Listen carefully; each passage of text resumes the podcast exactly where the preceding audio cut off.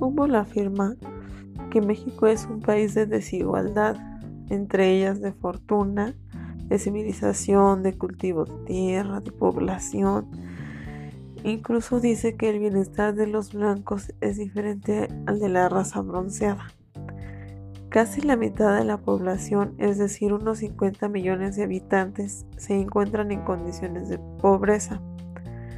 El movimiento revolucionario abrió paso a la instauración de un régimen político que impulsó a un modelo de desarrollo, lo que considerada como la primera revolución social, los cuales los integrantes de distintas capas sociales tuvieron acceso a poder, riquezas y a través de ellas generar un bienestar.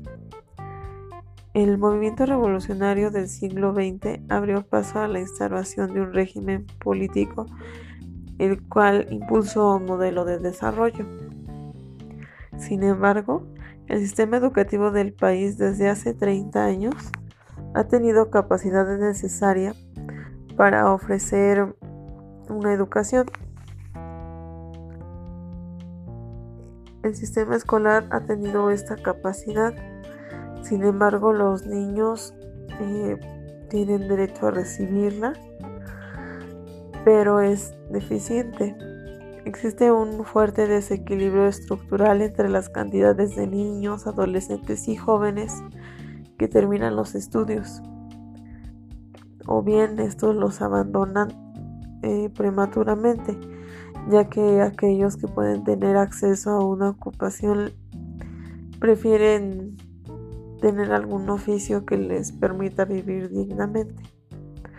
Todo esto son problemas derivados del desempleo,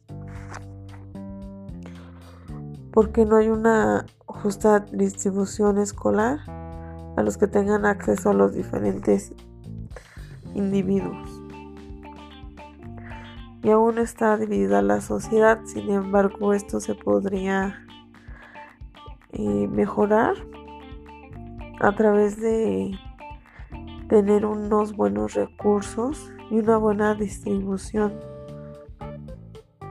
para que así los niños no tengan necesidad de dejar la escuela y ayuden al cumplimiento de un adecuado funcionamiento del sistema.